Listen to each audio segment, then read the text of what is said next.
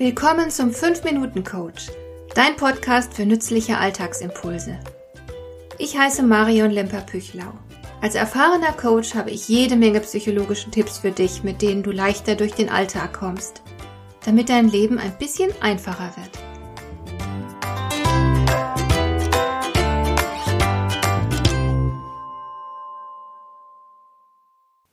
Es ist eine traurige Geschichte, die einen auch wirklich wütend machen kann.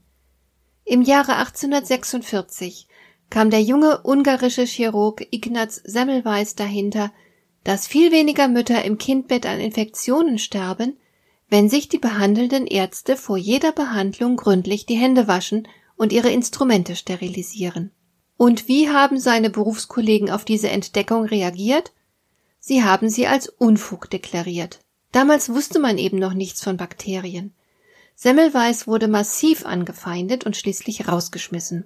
Als er weg war, starben in der Klinik, in der er zuvor gearbeitet hatte, wieder jede Menge junge Mütter an Infektionen. Aber dennoch war niemand bereit, die Entdeckung von Ignaz Semmelweis als wertvolle Erkenntnis zu betrachten.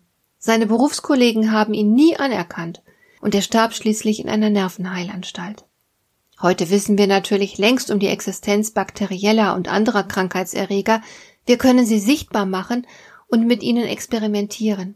Wir wissen, dass Semmelweis absolut recht hatte mit seinem Appell für mehr Hygiene. Und wir sind empört, wenn wir hören, wie übel ihm mitgespielt wurde. Aber Hand aufs Herz. Hat uns diese Geschichte irgendetwas gelehrt? Könnte nicht auch heute noch in einem anderen Kontext ganz Ähnliches passieren? Sind wir durch dieses Beispiel irgendwie weiser und klüger geworden? Wohl eher nicht. Auch heute noch wehren wir uns reflexartig gegen ungewöhnliche und neue Ideen. Sie werden instinktiv bekämpft.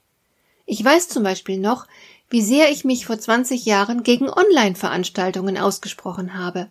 Meine Seminare und Trainings waren immer reine Präsenzveranstaltungen, und die Vorstellung, so etwas am Computer anzubieten, kam mir einfach falsch vor. Und da war ich ganz sicher nicht die Einzige. Heute ist es für mich eine Selbstverständlichkeit, meinen Beruf online auszuüben. Ich akquiriere meine Kunden überwiegend online und ich bediene sie online. Und ich brauche auch endlich keinen Verlag mehr, wenn ich ein Buch veröffentlichen will. Online geht das wunderbar einfach als Self-Publisher. Natürlich ist nicht jede Neuerung ein Segen, aber es ist ganz bestimmt nicht klug, sich grundsätzlich neuen und ungewöhnlichen Ideen zu verschließen. Warum tun wir es trotzdem geradezu reflexartig? Das hat sicher mehrere Gründe. Manchmal fehlt es uns schlicht an Fantasie, uns das atemberaubend Neue vorzustellen. Manchmal sind wir gekränkt oder beschämt, dass uns die betreffende Idee nicht selbst gekommen ist. Manchmal sind wir einfach zu faul, uns auf Neues einzurichten. So ging es mir jedenfalls mit der Umstellung auf digitales Arbeiten. Neues bringt immer ein wenig Unruhe, manchmal sogar Chaos. Man muss sich anstrengen, umdenken, Neues lernen. Und natürlich kann man auch mal völlig daneben liegen und die wunderbare neue Idee funktioniert nicht so wie erwartet. Neues birgt immer auch die Gefahr des Scheiterns in sich. Oft müssen neue Ideen erst noch ein wenig zurechtgeschliffen werden. Das macht Arbeit und erzeugt immer wieder Frust. Es ist ein Weg ins Ungewisse. Da bleiben viele doch lieber bei dem, was sie schon kennen. Hat ja bisher auch funktioniert, und da weiß man doch wenigstens, was man hat. Und noch etwas sehr Schräges kommt hinzu. Die Harvard-Professorin und Kreativitätsforscherin Therese Amabile hat verschiedene Experimente durchgeführt und fand dabei heraus, dass Kritiker oft als intelligenter wahrgenommen werden. Schwachseher hält man tendenziell für scharfsinnig und weitsichtig. Menschen, die begeistert neue Ideen präsentieren, laufen leider Gefahr, für naiv gehalten zu werden. Jede Veränderung hat Beteiligte, Beleidigte, Betroffene und Befürworter. Es werden Ängste und Hoffnungen geweckt.